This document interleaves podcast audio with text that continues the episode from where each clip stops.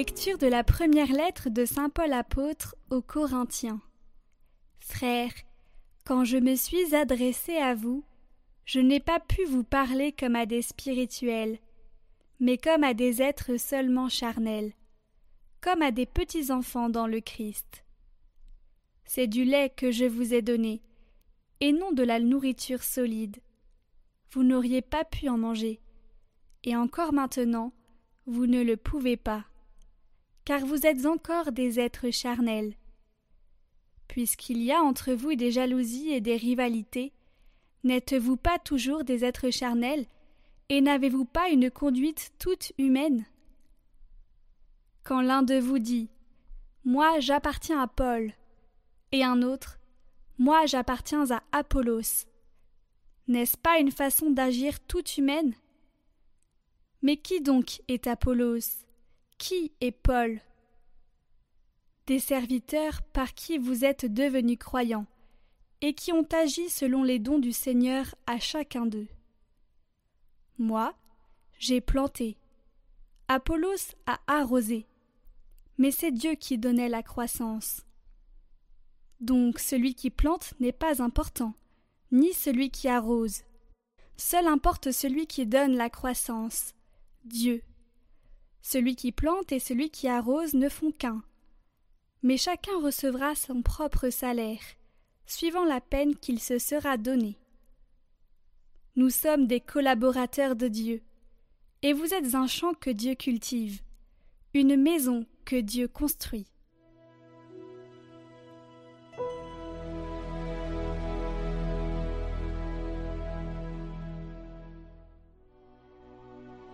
Heureux le peuple que le Seigneur s'est choisi pour domaine. Heureux le peuple dont le Seigneur est le Dieu. Heureuse la nation qu'il s'est choisie pour domaine. Du haut des cieux, le Seigneur regarde. Il voit la race des hommes. Du lieu qu'il habite, il observe tous les habitants de la terre. Lui qui forme le cœur de chacun, qui pénètre toutes leurs actions. Nous attendons notre vie du Seigneur. Il est pour nous un appui, un bouclier. La joie de notre cœur vient de lui. Notre confiance est dans son nom très saint.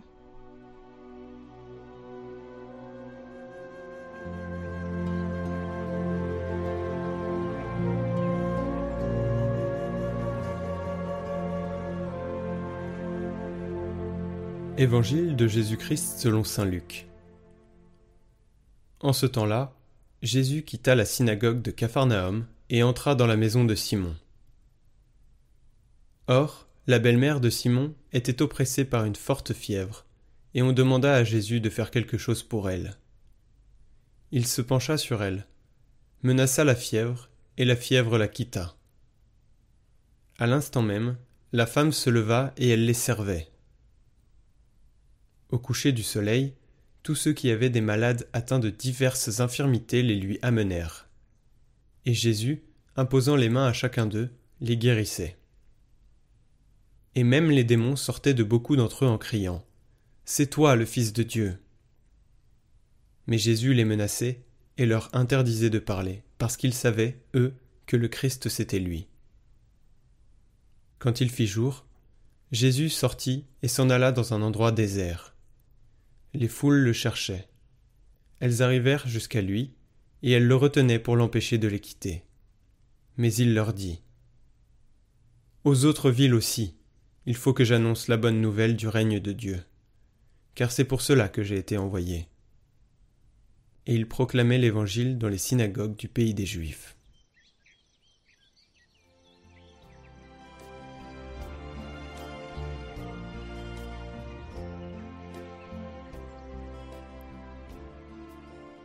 Si Dieu le Père Tout-Puissant, Créateur du monde, ordonné et bon, prend soin de toutes ses créatures, pourquoi le mal existe? À cette question, aussi pressante qu'inévitable, aussi douloureuse que mystérieuse, aucune réponse rapide ne suffira. C'est l'ensemble de la foi chrétienne qui constitue la réponse à cette question. La bonté de la création, le drame du péché. L'amour patient de Dieu qui vient au devant de l'homme par ses alliances, par l'incarnation rédemptrice de son Fils, par le don de l'Esprit, par le rassemblement de l'Église, par la force des sacrements, par l'appel à une vie bienheureuse à laquelle les créatures libres sont invitées d'avance à consentir, mais à laquelle elles peuvent aussi d'avance, par un mystère terrible, se dérober.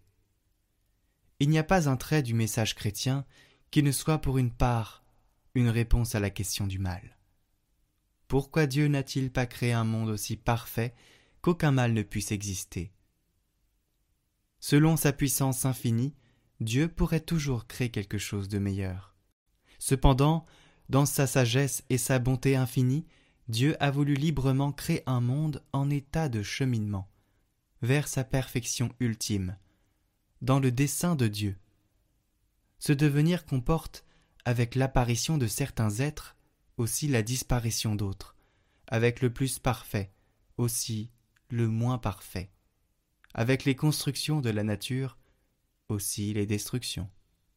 Mais le bien physique existe, donc aussi le mal physique, aussi longtemps que la création n'a pas atteint sa perfection. Je voudrais rajouter quelque chose à ce texte tiré du catéchisme de l'Église catholique. Vous connaissez l'histoire de la Genèse. Il y avait une multitude d'arbres. L'arbre de la connaissance n'était pas le seul. Pourtant, Ève et Adam ont croqué ce fruit de cet arbre. Il y avait d'autres arbres. Mais le seul qui était interdit, c'était l'arbre de la connaissance, du bien et du mal. Jusqu'alors, l'homme ne pouvait pas percevoir le mal, il ne pouvait pas en être contaminé. Mais Dieu a voulu sa création libre, car personne ne peut aimer sans la liberté d'aimer. Donc pourquoi le mal existe en ce monde? Eh bien, dans la Genèse, nous avons une réponse. Et il ne faut pas se dire Ah là là, si jamais j'avais été à la place d'Ève et d'Adam, j'aurais pas fait ça. Ou alors Ah, ces ancêtres, ils ont fait n'importe quoi. La question, aujourd'hui, n'est pas de regarder le passé, mais de regarder l'avenir. Dieu est descendu sur terre pour nous sauver, pour nous racheter de ce péché originel. Nous avons tous les outils pour nous sortir de ce mal, mais il convient à nous et notre liberté d'agir. L'enseignement des saints, tous les commentaires que vous écoutez sur Catoglade vous invitent à cela. Ils vous donnent des clés, des outils. Alors, il convient à vous de ne pas seulement écouter, mais d'agir.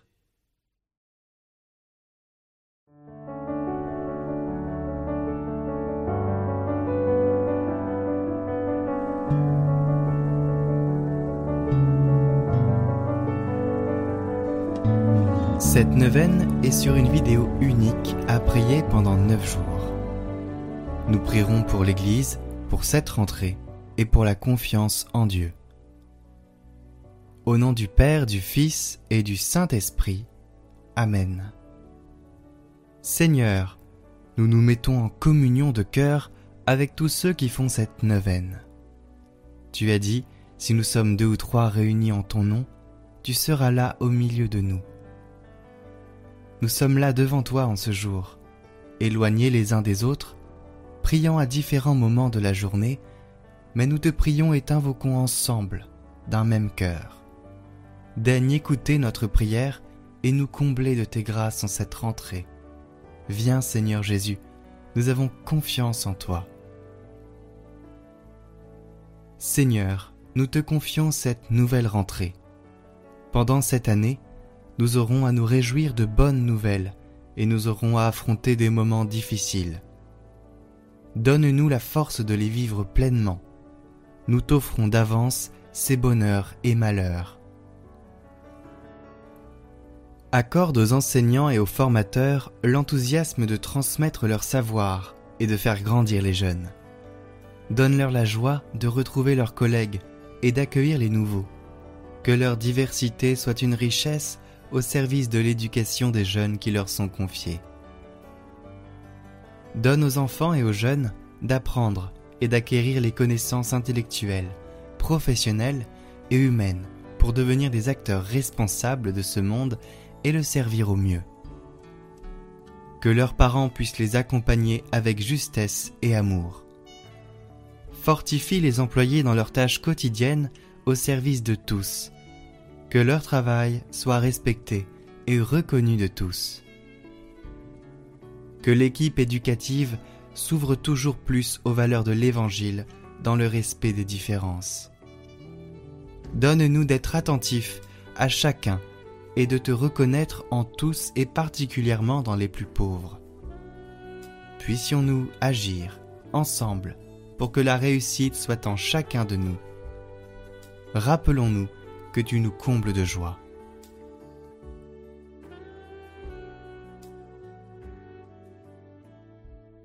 Nous te prions pour l'Église et ses membres. Ô bienheureux Joseph, nous recourons à vous dans notre tribulation. Et, après avoir imploré le secours de votre très sainte épouse, nous sollicitons aussi, en toute confiance, votre patronage. Au nom de l'affection qui vous unit à la Vierge Immaculée, Mère de Dieu, au nom de l'amour paternel dont vous avez entouré l'enfant Jésus, nous vous supplions de jeter un regard propice sur l'héritage acquis par Jésus-Christ au prix de son sang, et de nous assister de votre puissance et de votre secours dans nos besoins. Ô gardien très vigilant de la Sainte Famille, protégez la famille privilégiée de Jésus-Christ. Père très aimant, préservez-nous de toute contagion, de la corruption et de l'erreur. Protecteur très puissant, soyez-nous secourables et assistez-nous du haut du ciel dans le combat que nous avons à soutenir contre la puissance des ténèbres.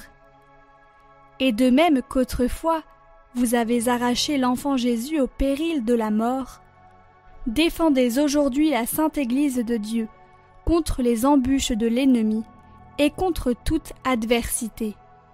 Et couvrez-nous de votre constante protection, afin que nous puissions, à votre exemple et par votre assistance, vivre saintement, mourir pieusement et obtenir l'éternelle félicité dans le ciel.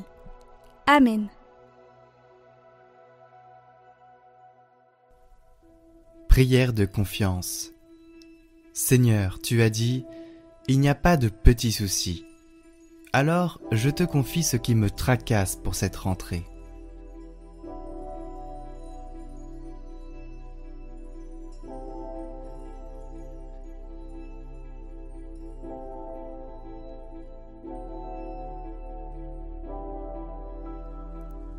Merci Seigneur, j'ai confiance en toi. Seigneur notre Dieu, toi, notre Père des cieux, tu n'es pas celui qui nous met en difficulté. Tu n'es pas celui qui nous punit. Dieu, source d'amour, tu es patient avec nous. Tu comprends nos faux pas et tu nous donnes de quoi nous relever et repartir. Si les lois de ta création jalonnent notre parcours terrestre, c'est pour que la vie soit possible, pour que chacun trouve sa place et puisse exercer sa liberté. Dans les situations que nous vivons, il y a les bons et les mauvais côtés de notre condition humaine, avec ses grandeurs et ses limites. Ne nous laisse pas nous enfermer dans des horizons trop étroits. Apprends-nous à nous dépasser en nous appuyant sur ta parole. Seigneur, en toutes circonstances, tu n'es pas l'absent qui nous abandonne. Tu es présence discrète qui nous accompagne et qui nous encourage intérieurement. Rien n'est écrit d'avance, et notre destinée est surtout le fruit de nos choix, même si tu es le maître du temps et que ta vérité finira toujours par être reconnue. C'est ainsi qu'éveillé par ta parole, tu nous appelles chaque jour à choisir la vie et à préférer les chemins de ton royaume. où seul l'amour a de l'importance et de la valeur. Ton appel guide nos pas vers le monde à venir. Avec cette espérance, la réalité du monde se découvre à nos yeux. Des événements, des visages deviennent autour de nous des signes, des appels à renaître, des invitations à devenir ce que tu attends de nous. Ta lumière vient éclairer toutes choses. Quel que soit notre chemin, revivre est possible à travers la confiance au Christ et à la disponibilité à son esprit. Que nos partages nous fortifient et nous rendent bienveillants et fraternels. Amen.